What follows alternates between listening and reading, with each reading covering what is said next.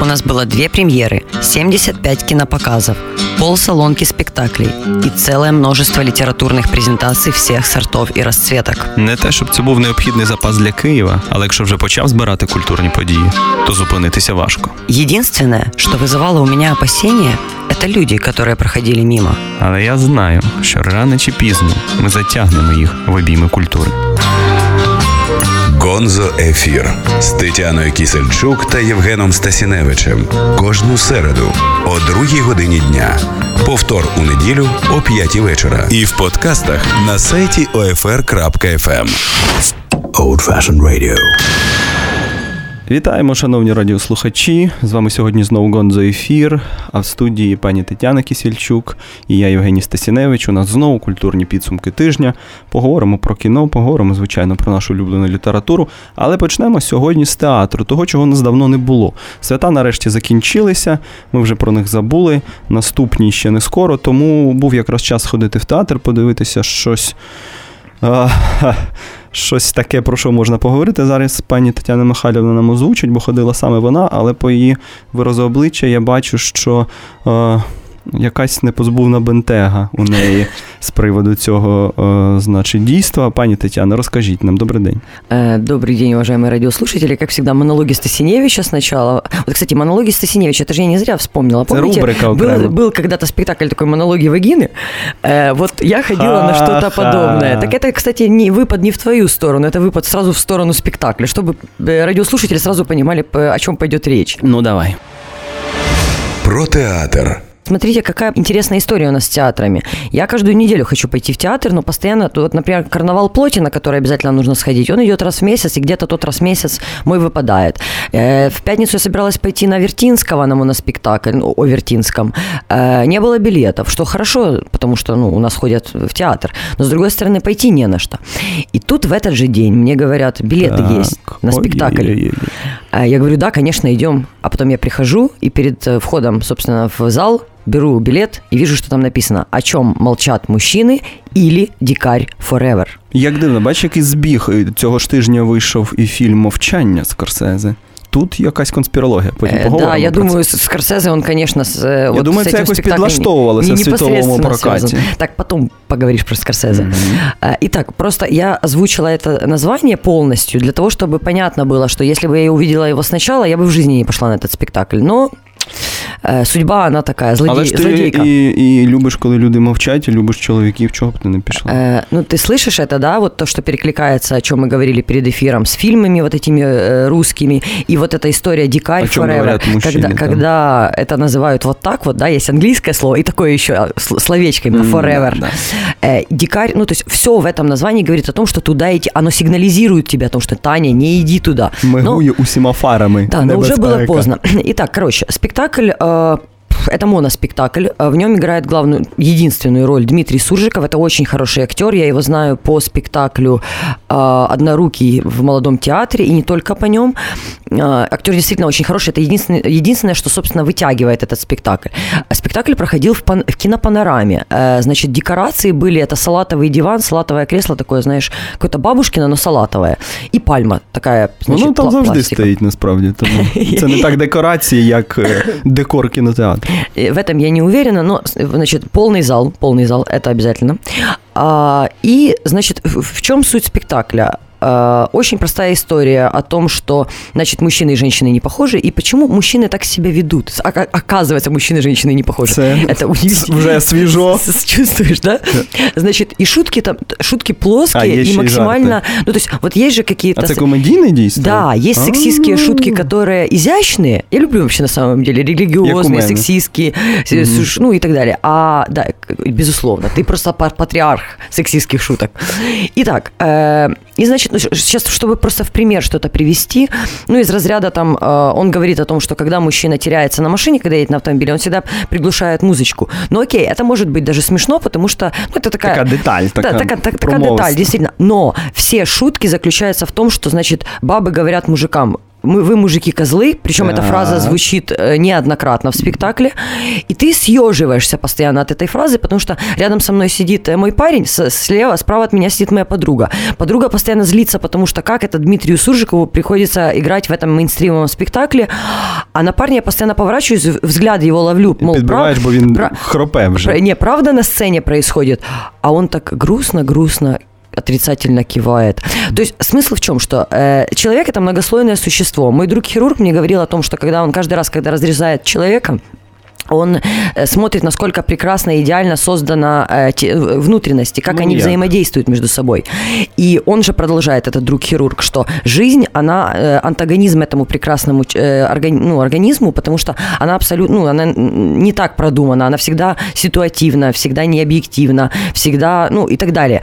То есть, а спектакль, он показывает мужика, вот «Дикарь Forever», это не, не зря, конечно. Мужик – это такое, знаешь, существо, которое так це оно, тут же за себе ви оно, почала Нет, это я, это я mm значит, репрезентация самого мысли спектакля. Значит, мужик – это такое существо, которое пугается сильно бабу, потому что не понимает ее. А.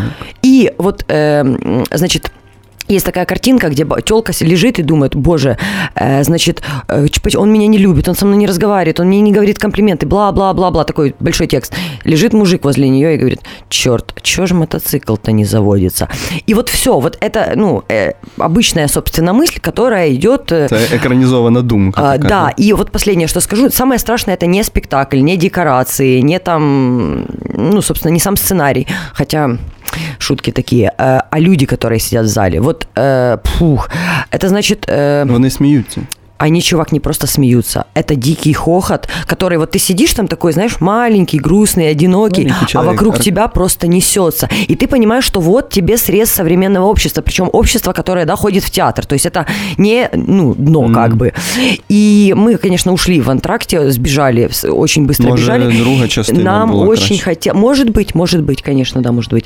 Э, нам очень, э, когда ты там находишься, ты понимаешь, что ты профдеформирован. Вот ты профдеформирован. Наш звукорежиссер профдеформирован. Это потому так. что вокруг нас постоянно что-то происходит. Мы что-то делаем, и мы мыслим э, в одном в одном ключе. Когда ты попадаешь в этот зал и смотришь на всех этих людей, это живые люди, которые просто орут возле тебя, ты понимаешь, что ты, э, э, ты с дефектом. И ты э, ужасно, отчаянно хочешь бежать из этого зала, чтобы где-нибудь почувствовать себя своим. Вот ты там не свой. И это, э, это страшно. Дивись, ну ти не дарма згадала про цей фільм. Він там не один, по-моєму, о чому говорять мужчини російський. Е, вочевидь, це прийшло з Заходу, з Америки, там ця тема була раніше. Але ж до цього був, скажімо, Грішкавець Євгеній, який також педалював, також у формі певних моновиступів, оцю таку, скажімо, нову щирість, та, коли просто людина стає і якісь деталі, значить, побутові, якісь ситуації, психологічні замальовки максимально е, прозаїчно озвучує. Та, І Грішкавець став першим, хто кому вдалося тут це, так, коли він збирав страшенні зали, потім видавав це книжками, вони розходилися, Рубашка, Америка. Е, та Пізніше підтягнулися оцей колектив чоловічий. Забув, як він називається. Вони спочатку робили ці спектаклі, потім і в Київ також з ними приїжджали, потім вони фільми зробили. І було зрозуміло, що це е, що це страшенно затребувано. Що ця нова щирість така умовна, коли коли просто от от говориш, е, от що думаєш, буквально. Та? Е, Так само про жінок і чоловіків, про якісь ситуації в машині, в ситуації на кухні, в ситуації на вулиці, в ресторані, якісь найтиповіші. І просто їх так переповідаєш, немов найближчому другу за чаркою. І, І воно все і всіх розриває, і і це подобається. І здавалося, що після того монструозного якогось умовного постмодернізму, коли все було страшенно ускладнено, що тут залишилося від цього? Я так розумію, що це е, до цього формату вже й там були претензії, тому що не все, е, значить, ну на великій кількості пересмикувань все будувалося, і від щирості, е, тобто щирість може була, але вона була вже страшенно награна, і від реалістичності дуже мало що залишалося. Я так розумію, що чим далі, тим більше це вироджується в кіч. Да, абсолютно да, несмешный да, да. анекдот. Э, правильно ты все говоришь э, от начала и до конца. Ну, во-первых, да, пришло с Запада. Это сценарий был написан э, Робом Беккером. Это семейный психотерапевт американский. Много вопросов у меня к нему. Но тут еще есть вариант, что, возможно, а, по ходу дела они пока адаптировали сценарий, они много чего переделывали, ну, на наш лад. Ні, звичайно, майже все. Я думаю, що вони тільки рамку якусь загальну да, залишили. Да, насчет э, вот этой новой искренности, да, э, действительно, когда со сцены тебе говорят вот то, что, ну, там, я не знаю, шутка про тебя, куму и твоего мужа, которая у тебя случалась, да, и ты ее теперь видишь отыгранную на сцене, конечно, она у тебя вызывает, э, ну, это твое такое родное. Це просто радість впізнавання, Да, да, але да, дуже да. елементарного. Это самый, самое дно радости узнавания. Так, так, так. Э, Потому что радость узнавания... Вона дуже ну, складна буває, коли ти просто відчитуєш несподівані якісь речі і думаєш, господи, які ти. І ти підтягуєшся до рівня тексту, да? а тут виходить, що і текст дуже низько. Ты, ты правильно, да, это текст, который І ти опускается до повзаєш уровня десь на зрителя. тому ж рівні і радієш просто, що ви синхронно співпали і резонуєте. Оп, оп. Ползаешь, да, это очень отлично, чувак. Смотри, смысл в том, что э, очень похожие зрители, вот ровно таких же зрителей я видела один раз на спектакле «Сны Василисы Егоровны» по Подеревянскому с Вереснем. К Вересню у меня нет претензий, к Подеревянскому Але й там какие- текст відверто від початку К- смішний. Какие, да, какие могут пре- пре- претензии. Но к режиссеру у меня большие Ну, претензии. зрозуміло. То, как там было это все поставлено. И получается, Вересень выходит только вот первые его слова, и он говорит, ну, сразу что-то с уржиком, с матами. Ну, да. то есть это ну треба понятно. ж завести публіку. Нет, да это просто, это в принципе, может, и есть первая фраза там Сосновой Василисы Егоровны. И весь зал взрывается диким хохотом. Ну, вони Опять-таки, цього хотіли. потому что кто-то говорит с уржиком, матом, сос- да не Ще й кто-то, со а сцени. Микола Вересень. Ну так, публічно. це. Да, то есть все, это тоже радость узнавания. Они у себя тоже говорят дома с уржиком, с матами, понимаешь? Ні, це радість як- від якоїсь дуже е, дивної, примітивно потрактованої свободи, по-моєму. Е, Та о, оце мис- ну, мистецтво, це свобода. Ось о воно. Но Микола оно Вересень коррелирует вот матюкнувся. это вот то, что они узнают эти ситуации. Зрозуміло. Вот, и, э, ну, если честно, то я э, э, бесконечно По тобі це прямо видно. Значить, шановні радіослухачі, ви е, зрозуміли, що на цей спектакль е, чи йти, чи не йти, справа ваша. Вас попередили, як могли е, в рамках 10 хвилин. Е, Тепер ми е, перервемося на музичну паузу і послухаємо щось чоловіче. Чому би ні? Гонзо Ефір.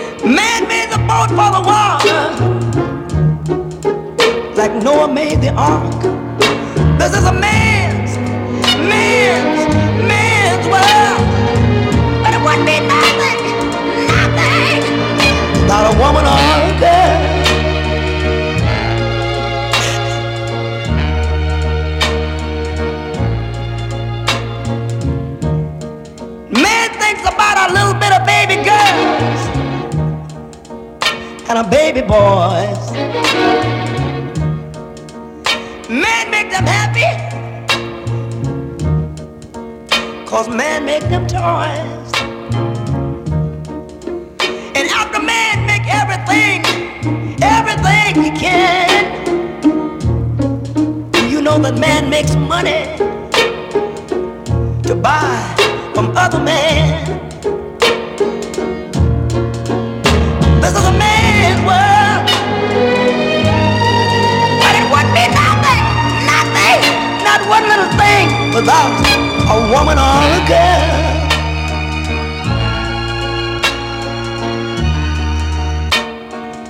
He's lost in the wilderness. He's lost in bitterness. He's lost. Lord, have mercy. Гонзо Гонзо-ефір. Возвращаемся. В эфире Евгений Стасиневич, литературный критик, и я, главный редактор Бит.ua Татьяна Кисельчук. А, Мы продолжим а, говорить, но уже под- подводить э, культурные итоги недели.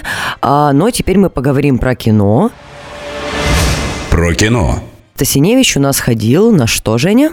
Стасіневич у нас ходив на мовчання Мартіна Скорсезе, фільм, який очікували стільки десятиліть, не побоюсь цього слова. Скорсезе говорив про те, що хоче е, екранізувати цей роман. А нагадаю, що це роман 66-го року Сюсаку Ендо, японського письменника. Він хотів його знімати вже після останньої спокуси Христа. Я недаремно згадую про цей фільм, тому що це страшенно важливий контекст для цього фільму. А остання спокуса Христа це 88-й рік. Нагадую. Одним словом, Скорсезе давно хотів це зробити. Постійно після кожного фільму він казав, е, що о, тепер я буду знімати мовчання. Всі чекали, значить, на грандіозне кіно, чекали, чекали, чекали, чекали. І тут, в 17-му році, ми його побачили. Е, хто слідкує чи за соцмережами, чи за якимись рецензіями, чи просто якось. Е, Знаходиться в якомусь культурному полі, побачив, що е, перша і най, найпотужніша реакція на перегляд цієї стрічки була розчарування величезне. Та? По-перше, високі очікування, завищені. А по-друге, е, ну чого вже там досить сумнівна якість того, що ми побачили на екрані. Е, і в плані технічному. Е, по- Попри те, що єдина номінація, як ми дізналися буквально на днях на Оскарі, вони оголосили номінацію. Єдина номінація фільму Мовчання це операторська робота. Невідомо звідки вони це взяли, але окей. Хоча до технічного боку там питань ніяк не менше, ніж Там до 14 номинаций на того у Ла Ла Ленда, і це справедливо. Э, Я И- ухожу. І це справедливо, все нормально, працюємо. А от, е, значить, і так само претензії є до того, що він зробив з початковим матеріалом з романом Ендо. Але давайте трохи про історію. Е, значить, двоє. Місіонерів, двоє священників, падре з Португалії в 17 столітті прибувають до закритої вже Японії, Японію, яку е, намагаються ізолювати влада зсередини, аби туди не якраз не пробиралися такі, значить, е, популяризатори інших ідей е, релігійних, вочевидь. Вони пробираються в Японію, аби відшукати там свого наставника, старшого священника, який раніше приїхав в Японію, щоб її навернути в католицтво, але е, ходить чутка, що він перекинувся в інший табір після е, допитів, після катувань, е, що він тепер, значить, по інший бік барикад. Вони туди прибувають і довго-довго, е, бачачи е, гоніння на християн в Японії, переживаючи особисті драми, переживаючи екзистенційні якісь е, драми свої е, всередині, вони йдуть до того, щоб віднайти цього падре, значить, і, і побачити, чи, чи правда це. Е, Отак виглядає загальна історія. Зрозуміло, що багато насилля, там багато крові, в романі все так само. Але е, що виходить врешті у Скорсезе? У Скорсезе виходить. Е, Ну, не агітка, не хочеться казати, Скорсезе це не рівень агітки, але виходить дуже прямолінійне твердження, що попри те, що Бог мовчить, а мовчання це власне про мовчання Бога. Чому ж він мовчить, коли його сини йдуть в іншу країну е, робити таке хороше діло? А він мовчить, коли їх страчують, він мовчить, коли їх катують, він постійно мовчить. Оце і є мовчання. Е, е, Тут виходить, що ну так, він мовчить. У нього на це можуть бути свої резони, тим паче віра перевіряється в найстрашніших умовах, і не треба її підтвердження. Да? Е, Най, е, найпалкіше, най, найсправжніше вірить той, хто не потребує е, підтвердження. Е, Так, там є момент у цієї гордині, що вони по суті впадають в гординю, коли вирішують прийти в іншу цивілізацію і, і займатися місіонерством. Але тим не менше, якась умовна правда все одно за ними. Бог мовчить, але вони праві, вони роблять правильно. Тим паче такою кількістю крові це підтверджується. Та? До того ж, там з'являється каламбурний, абсолютно е, гумористичний оцей персонаж Кі, Кіта Хіро, якщо я не помиляюся, який був значно складнішим е, в книжці. Тут він виходить таким е, зрозумілим, типологічним другорядним персонажем, з якого всі підсміюються просто, та? який постійно відступає від віри, а потім просить у Бога е, пробачення за те, що він такий відступник, але от знову він з ним. І якось йому не співчуваєш, а просто він такий дурник, значить, на тлі, на тлі цих двох місіонерів, які йдуть Подожди, подожди. серйозною миссией. Можно я уточню? Э, Просто это же тоже такая интересная штука, когда постоянно смеются в религии над тем, что человек долго грешит, грешит, грешит, потом приходит к Богу, говорит, Боже, прости меня, я каюсь, Бог его прощает, все убийства, значит, списываются, и мужик попадает в рай, ну, условно. так, Э, це є, але- Может, он, ну, как бы смеется над По-перше, этим? це, ро- е, це випадає з загальної стилістики фільму. По-друге, це занадто зрозуміле несмачне явище в американському кіно, коли є другорядні персонажі, ще й не американці, ще й азіати, скажімо, з яких підсміюються. От двоє героїв з Португалії з них не можна підсміюватися, бо вони носії серйозної місії. А є біля них такий помічник, який провідник їх цими селами, і він показує, е, значить, реалії Японії. Санчо Панса такий, да? Такий, да, і з нього можна підсміюватися цілком. Але справа навіть не в тому. Вийшов страшенно прямолінійний фільм. Е, глибина роману затратилась. Я не кажу вже про той технічний бік. От дійсно, е, ні пошуку якоїсь особливої картинки, е, ні, значить, якоїсь особливої операторської роботи. Хай би вона вже навіть там, е, значить, почала тремтіти врешті, чи, чи ще щось. Хай би вони її в руку взяли цю камеру. Е, але все зроблено е, в такому. м, Е, ну, отак, посередньому все, посередньо і посередньому. Розумієш? Е, нічого візуально і технічно е, привабити там не може, особливо е, спокушеного глядача. Що стосується роману, розумієте, коли Ендо писав цей роман, він е, як, в якійсь мірі е, намагався впоратися з власною драмою. Він сам був католиком е, в геть не католицькій е, Японії. А, але як справжній художник він не писав роман виправдання. Він не говорив про, про жорстокість буддизму, яка в свій час не, не- допустила в Японію християнства, скажімо. Він все одно зробив е, великою мірою е, глибокий психологічний роман. Певно, не найкраще, що написано в японській літературі в 20 столітті. Е, я не вважаю цей роман аж настільки, е, значить, видатним. Він талановитий без сумніву, тим паче він невеличкий, там всього лише 200 сторінок. Але. е, Там була, е, там була багатозначність. Ці місіонери не просто приходять в цивілізацію е, розвинуту, в цивілізацію зі своїми правилами. Вони приходять зі світу, де вже полютувала інквізиція, де вже трапився Савонарола. Розумієте, вони вже там наробили справ в Європі. А тепер чомусь вирішили, що вони з цією місією мають прийти ще й в Японію. І там від початку вони дратували. Е, ці персонажі. Я пам'ятаю це відчуття від прочитання роману. Там, там фактично немає їм співчуття. Навіть коли їх починають вже катувати, от нема, тому що ти розумієш, що вони самі приперлися туди. В закриту країну вони вирішили, що треба пробратися, знайти падре, а паралельно ще навернути декілька десятків людей. Е, і, і це було чесно, тому що Ендо, як католик, але як художник, не міг е, піти просто шляхом, шляхом змалювання е, е, значить, життя декількох жертв, які постраждали за віру. Він так само показував їхню гординю. Е, він показував, що е, мовчання Бога, що вони чекають відповіді, тому що великою мірою вони горді, тому що їм щоб під вони може й не стійкі в своїй вірі, якщо потребують цього е, цієї зв- зворотньої відповіді. Та? Вони аж не настільки самі навернуті, щоб іти навертати інших. Одним словом, роман був значно складніший. У Скорсезе оце все кудись зникає. Він не вибудовує жодних аргументів. Е, Його герой вистачає фрази: ви просто неправильно розумієте вчення Христа. е, Щоб сказати, щоб заперечити іншу точку зору. Тобто, весь оцей фла- план, скажімо, ну перепрошую, вже філософський е, тексту Енду, він десь дівається. І виходить історія так про маленьких людей зі своїми пристрастями, е, дещо горделивих, але тим не менше вони йдуть зі святою справою. Е, Йдуть зі святою справою, і правда все одно е, так чи інакше на їхньому боці. Е, і це дивує, тому що Скорсезе вже колись звертався до теми. Е, е, До теми релігії, ми вже згадували останню спокусу Христа, і от там ця проблематика була відіграна ну куди серйозніше. По-перше, там і текст під ґрунті лежав е, страшенно важливий. Це був Нікос Казанзакіс з його романом власне остання спокуса Христа. Але там е, е, спокушали самого Христа, не просто місіонера, да, тому і ставки були значно вищі. Ми ж пам'ятаємо, що остання спокуса Христа це спокуса Ісуса на Христі, коли він висить, а диявол його спокушає тим, що змальовує йому е, нормальне життя, яке він може прожити зараз, е, якщо він зійде з Христа. Та? Він йому показує його дітей, він показує йому його дім, він показує йому старість і смерть в ліжку. Та? І оце спокуса нормальним життям. Е, І і, і, і, це е, смислове поле, звичайно, створювало значно серйозніші напруги. І у Скорсезе вийшло.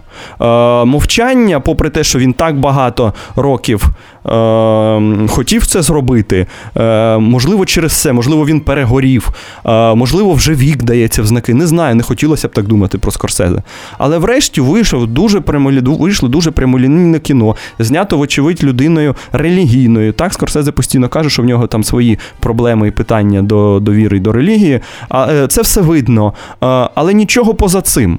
Розумієте, е, ніяких е, наріжних важливих питань в голові не залишається після перегляду. Ніякої, е, значить, е, тим паче ніякої жалості до цих героїв нема. Тому що у Ендо вони могли бути. Він демонстрував їх одразу не як тих, хто несе правду. І ми сумнівалися всю дорогу. Може, дійсно їх треба пожаліти, може вони не відають, що, що коять. А оскільки Скорсезе повністю стає на їхній бік, то й жаліти нам їх не хочеться. Надто це прямолінійно, як для фільму. Ну а що вже казати про кастинг, про Гарфілда, який грає головного е, священника. Е, і ми пам'ятаємо з фільму, наприклад, соціальна мережа. Пам'ятаєте, друг того мовного Цукерберга. Ну він ніякий, звичайно, не місіонер і взагалі актор посередній, щоб, щоб витягувати на собі такі ролі, тим паче. Тим паче є якісь несмачні абсолютно моменти, символічні, такі метафоричні, коли він дивиться відображення і проступає відображення Христа. Ну, це настільки прямолінійно, це настільки зроблено з плеча, що якось незручно за Скорсезе. Одним словом, у нього були всі шанси і передумови, і раніше він вже е, робив кінематографічні висловлювання на тему віри і релігійних переживань. У нього все було для цього. Е, Ми дуже чекали, е, але побачили врешті, ну давайте будемо чесному, посередній фільм. А з іншого боку, давайте будемо ще ще чеснішими, підемо на крок далі. І взагалі подумаємо, коли у Скорсезе останні були великі фільми. От чесно, е, значить, е, Тетяна Михайлівна може долучитися до обговорення. Я, я у Скорсезе більше всього люблю його цикл фільмів, його дуже мало хто бачив про блюз. Ага, ага. А, И то он же ж там не все снимал, он просто был как бы отцом, да, этих всех Мгм. семьи. Там, Ну, він он, часто ж он собрал, продюсером собрал хороших виступає. режиссеров, и Так. один из них снял. А так сказать, чтобы я там авиатор какой-то любила. От, бачите, так, бачите, був авіатор, був Волк з Уолл-стріт, не, ну, був Волк- остров Волк- проклятих. Волк с Уолл-стрит, Уолл-стрит, господи, вообще плохо. Був острів проклятих, е, значить, е, з Ді Капріо. Був, е, були відступники, які отримали тоді Оскар. Ми пам'ятаємо, як ми розчарували, що дали саме за відступників. Але якщо так чесно подумати, то напевно його видатний фільм, який точно увійде в історію, був десь аж на зламі 80-х і 90-х. Це були славні хлопці. Е, От О, да, це хороший фільм. Е, А, а все інше вже ось тільки оскільки, і ми це дивились, тому що це зняв Скорсезе. І банди Нью-Йорка, звичайно. Е, От так це все виглядає. Я не хочу применшувати роль Скорсезе, але мовчання ні, це не провал. Просто на, на тлі того, що ми бачили, на тлі того, що ми чекали. Ну, це велике, велике розчарування, чесне слово. Тому рекомендую вам почитати роман, як мінімум, якщо ви збираєтеся йти порівняти. А взагалі то можете і обмежитись е, прочитанням роману. А тепер ми послу- перервемося на паузу і послухаємо музичну, послухаємо е, пісню з фільму, яку ми згадували, пісню з банд Нью-Йорка YouTube. Old fashioned radio.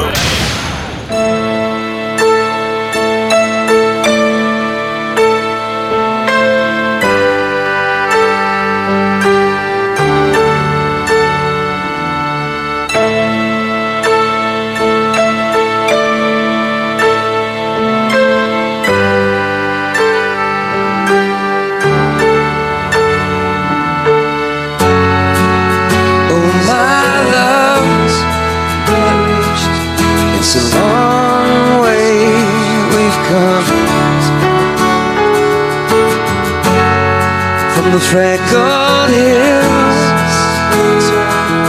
To the steel and glass canyons, from the stony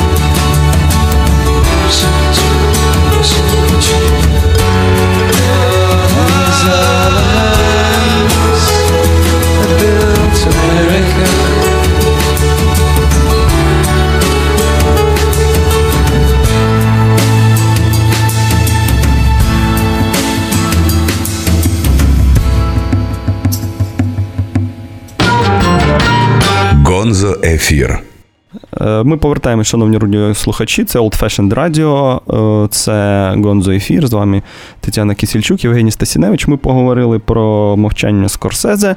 Е, Це був такий ще один мій монолог. Е, Тетяна Михайлівна шанобливо мовчала. Вона ще не бачила фільм, вона ще і не читала, я думаю, цього роману. Але тепер їй є що сказати, правда, вже про інше кіно. Е, я бачу, от тепер в її очах я бачу е, палахкотіння і, і вогонь пристрасті, спрямований не на мене, щоправда. Е, і я думаю, що те, що вона бачила, їй сподобалось. Пані Тетяно, що ж це було? Звідки такі осяйні очі у вас? А, Евгений, вы, как всегда, правы. Це безсумнівно. Э, да, это безусловно. Это, видишь, то, что проходит у нас с передачи в передачу. Это то, что ты всегда Є прав. певні камертони в цій передачі, є істини, які не Стовпи, да, змінюються. которые, Та. да, ми стоїмо на Стасіневич цьому. правий. Давайте приймемо це за основу і в цілому, як в Верховній Раді. Пим, пим, пим. Давайте. Э, Итак, э, я бы хотела рассказать вам э, о Оди- об Одиссее. Это фильм... Про Гомера? Э, ха, Нет, это байопик э, про Жака Ива Кусто. Ой-ой-ой. французского режиссера а, Жерома Саля. А, Значит, это может самый большой там последнего десятилетия фильм а, французский, ну, как по мне, ну и байопик точно. А, в общем, а, чем хорош этот фильм? А, значит, уже много было пересудов о том, что Значит, какой молодец режиссер, что он показал настоящую жизнь Кусто, что вот без прикрас, а, значит, э, таким обычным человеком, как он был. Э, Я не думаю, что это прям невероятная заслуга режиссера, э, потому что, ну, а как он должен был его показать? В обычном стиле документалки Кусто или... Під п- водою. Э, Да, пид водой. Или, типа, он должен показать только был хорошие его качества. И, естественно, если человек снимает байопик, то э, ве- вероятность 99,9,9, что он покажет его и в дурном свете в том числе. Не в дурном, а просто в человеческом. То есть, ну, это сразу, это не то чтобы спойлер, это первый кадр, который мы видим, это самолет падает в воду с двумя, а, маленький самолет с двумя пилотами на борту. И они, э, ну, проваливаются, собственно, в эту э, водную пучину, и непонятно, что с ним там дальше будет. Ну, как бы, если ты адекватный человек, то ты понимаешь, да, у них все запаяно, все окна, и они уже в воде, все, ну, это конец. А, ну и дальше переключается картинка, нам показывают, нам не показывают Жака Ива Кусто во время Второй мировой войны, нам не показывают Жака Ива Кусто с его лишениями, нам уже показывают Жака Ива Кусто, который создал э, Акваланг, к- который, как они его тогда называли, скафандр. Тут тоже очень интересный момент, который почему-то все пропускают. А, значит, Який? их было три. э, спасибо, что спросил. Если бы не спросил, в жизни бы не ответила. Я думаю, може просто обірвете нитку та й по всьому. Э, Значит, значит, у него было два друга, два его коллеги, которые э, вместе с ним создали этот акваланг. И на тот момент, э, ну, по крайней мере, по фильму, главным был не Кусто, а, а там его коллега. Вот он должен там уже выступления Як такие конструктор, так? Да, как бы, ну, главный конструктор. И он выходит, этот, э, значит, его коллега на сцену, рассказывает про акваланг, сидит полный зал людей, а, и там были вот такие голливудские фишечки, это обязательный полный, полный зал людей, это так всегда выглядело очень мило. А, Значит, выходит и хочет рассказать про этот акваланг, но беда в том, что он заикается. А Кусто, когда выходит, он как ты, Стасиневич, он очень Да? на тебя похож. У него язык подвешен. красивий понимаешь? чоловік, правда? Э, ну, да, красивый и умный. М, Точно схожий. Э, Да, значит, э, и он начинает рассказывать, но кроме того, Стасиневич, хочу тебя предупредить, Так. он еще У не просто, он не просто амбициозен, он на грани с тщеславностью такой яростной просто. Це привіт фільму Мовчання. И эгоистичный. Вот все сходится, как ты. А, и вот он выходит, начинает рассказывать, все, он уже нравится людям. Это тот человек, который, ну, он обладает невероятной харизмой, а, подвешенным языком, и он, ну, и, собственно, он очень хороший изобретатель, но и человек, который идет за своей мечтой. То есть а, нам сразу показывают, что парень-то, парень-то амбициозный, он там, и у него там какая-то великая мечта, значит, пойти бороздить эти просторы, просторы водные. И тут очень хороший момент тоже, значит, показывают его жену, которую сыграла, я не очень люблю Одри Тату, но здесь она сыграла просто блистательно. Вот эти люди, которые нам д- дают им сначала сыграть молодого себя, потом А среднего була музика, себя. такий акордеон, потом- як в Амелі. Тин-тин-тин. Ні? Ты иногда плохо шутишь, просто помни Я об просто этом. люблю фільм Амелі і завжди чекаю, коли Одрі Тату, що акордеон почне грати. Э, нет, Одри Тату делала по-другому все. Значит, а, она была... м, э, вот она была какой-то очень трогательной в хорошем смысле. Даже когда она была старой и ворчливой, она все равно была очень трогательной.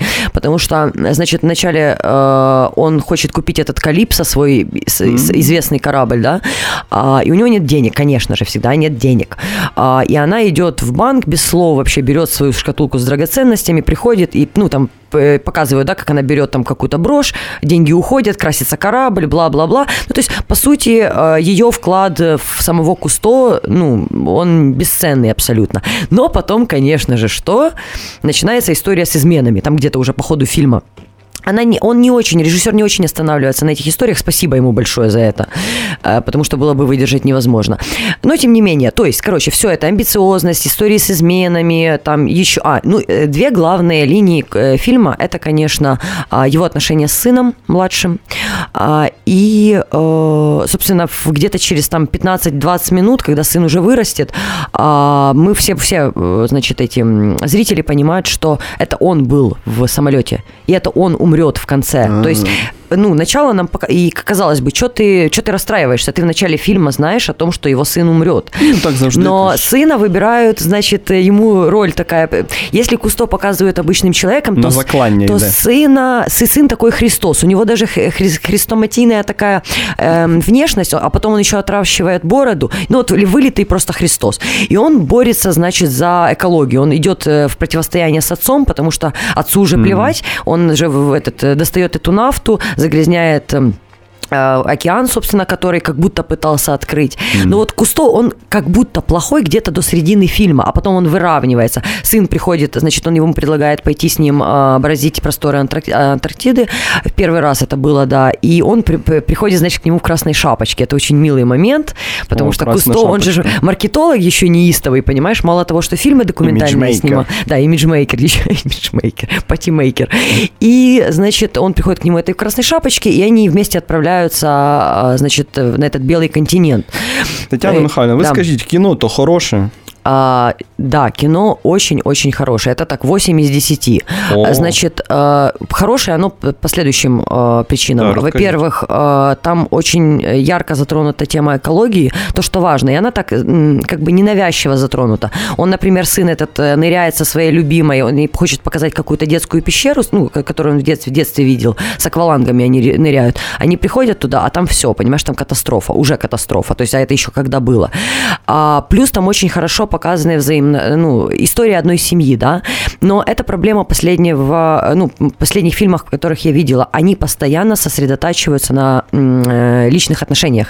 Это немного надоело. Мне хочется больше внутренней кухни. Хотя здесь, а, почему еще фильм хороший? Здесь они сосредотачиваются да, на подводном мире. Они, ну, там есть хорошие кадры с акулами, хорошие кадры Ну с морскими котиками. кадри. Да, но тут же понимаешь, если, ну, фильм все равно перетягивается это все в сторону личных отношений, но подводный мир показан хорошо. Татьяна И Михайлівна, последнее, розкажіть. Так, э, так. и последнее, собственно, чем заканчивается, когда сын умирает, э, Кусто переживает это э, невероятно тяжело, но смысл в том, что там есть еще один сын. Вот Все-таки у нас програма спойлерів. Старшему сыну... Нет, так там все понятно, он, он сразу на есть. поверхні. Э, И, собственно, это байопик. Все, зн- ну, если ты хоть как-то интересовался Кусто, то ты знаешь об этом.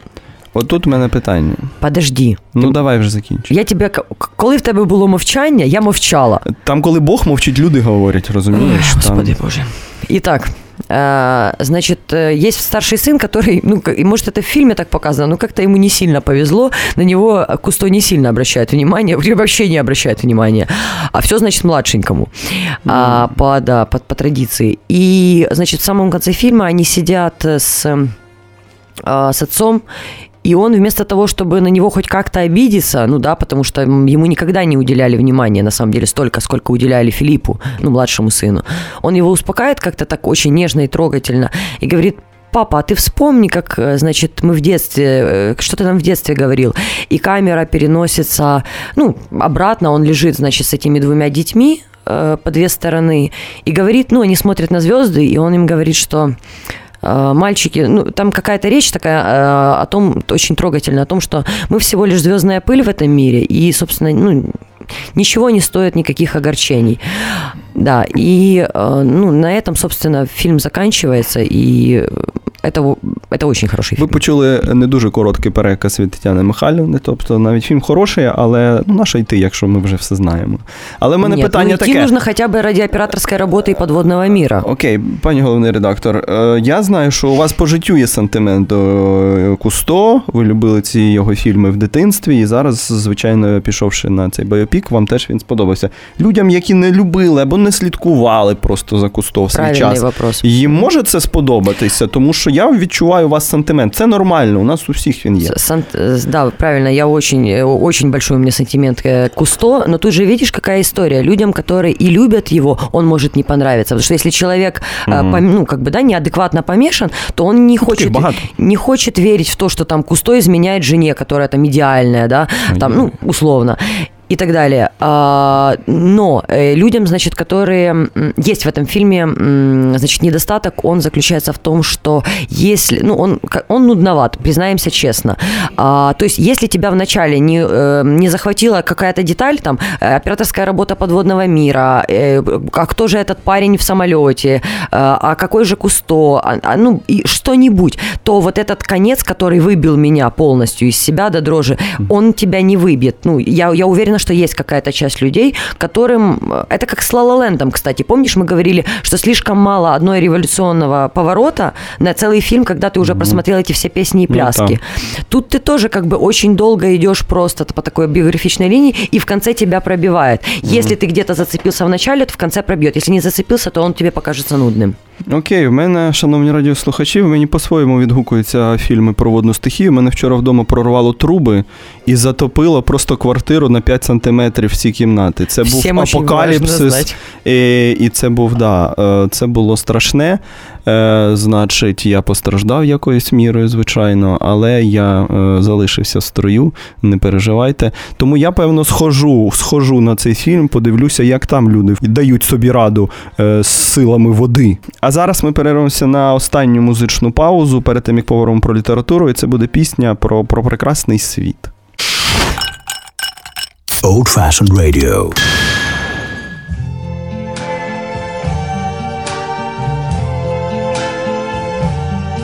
See trees of green,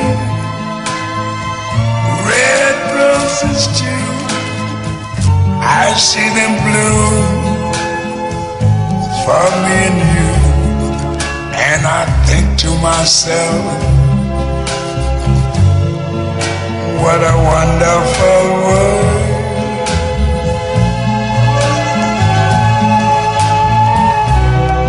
I see skies of blue and clouds of white. The bright, blessed day, the dark, sacred night. And I think to myself, what a wonderful world.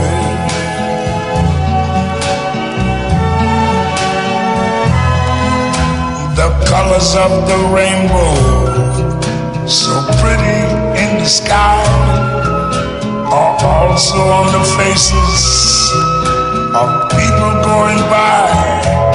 I see friends shaking hands, saying, How do you do?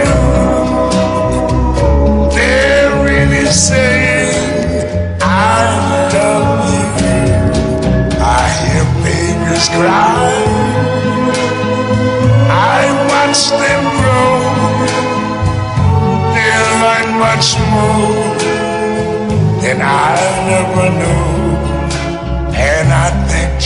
myself, what a wonderful world.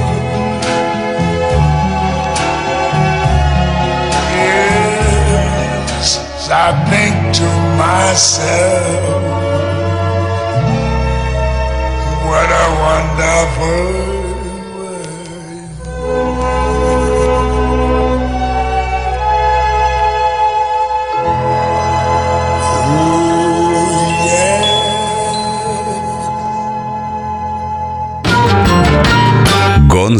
Гонзо Ефір. С вами Old Fashion Radio, Гонза Эфир, литературный критик Евгений Стасиневич и я, Таня Кисельчук. А, значит, последний наш блок литература. Дуже-дуже коротко. Конечно, мы будем говорить э, про премию «Литакцент», которая состоится в пятницу. И так как э, мой коллега литературный критик, я просто не могу не отдать ему слово. Про літературу Так, і тут знову вступаю я, шановні радіослухачі. Значить, часу нам мало, нас вже женуть в шию. Е, що поробиш, життя несправедливе. Е, значить, е, літакцент року, шанована давня вже премія, премія з історією, не без своїх казусів і скандалів е, невеличких. Бо є ж там, пам'ятаєте, рубрика і є премія Булька року за книжку, яка не виправдала сподівань. Подивимось, що буде цього року. Золота булька. Да, да, золота булька, скажімо так. Просто якась булька така. Е, Тут е, може номінуватися будь-яка книжка з короткого лишень списку, там 5 позицій, 4 номінації, е, значить, чи, чи 5. 5, напевно, чого я кажу, 4, тому що є Ну, проза, проза, поезія, поезія. дитяча проза і поезія, есеїстика і літературознавство. Е, і це розведені тепер речі. Якщо я не помиляюся, давайте думати так. Е, значить, про ну не про все ми тут можемо поговорити зараз. Е, давайте скажемо щось про поезію і про прозу, як найбільш такі най, найцікавіші для широкого загалу.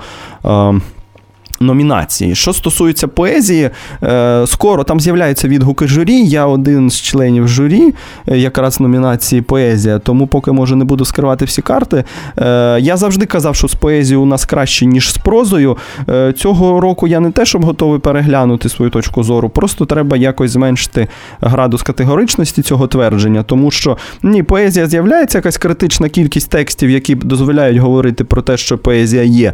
А, але от е, розриву між ними якось все менше. Тобто багато е, текстів, які займають десь місце всередині умовної ієрархії, та? Е, е, але. е, Немає якихось вершин, розумієте? Те, е, таких текстів, скажімо, як е, декілька років тому була книжка Каті Калитко, е, або й, наприклад, того року, коли змагався Жадан з життям М- Марією мы с і тобой- Лаюк з метрофобією. Мы с тобой похожи уже на старых дедов. На- Мы каждый раз, когда говорим про поэзию, мы вспоминаем метрофобию Лаюка и Калитка, значит, виноград. А що робити? Ні, ми можемо ще просто когось бесконечно это згадувати. вспоминаем. Давай, во-первых, назовем, кто там в номинации есть. Е, В номінації поезія є Жадан Тамплієри, є Іра Цілик Глибина різкості, є е, Мельників Апокрифи степу, є спільна книжка Савки Кияновської Листи з Литви, листи зі Львова. Оте, те, що ми бачили у Фейсбуці, їхнє поетичне листування. І є книжка Олеся Белея Книга про ліс. Значить, рівний, по-моєму, список. Важко буде нам вибирати когось одного. Хоча насправді ж є можливість і не вибирати. Така опція завжди залишається, але якось, по-моєму, ще не було прецедентів в номінації поезія.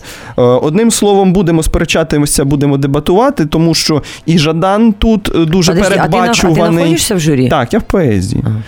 І Жадан передбачуваний, і тамплієри з, з книжка слабша за життя Марії, бо життя Марії дуже високу планку встановила. І і поезія цілик симпатична, і поезія Кіяновської Савки симпатична, але багато там але. Чи проходять ці тексти випробування саме книжками, коли їх починають видавати під однією обкладинкою? Та?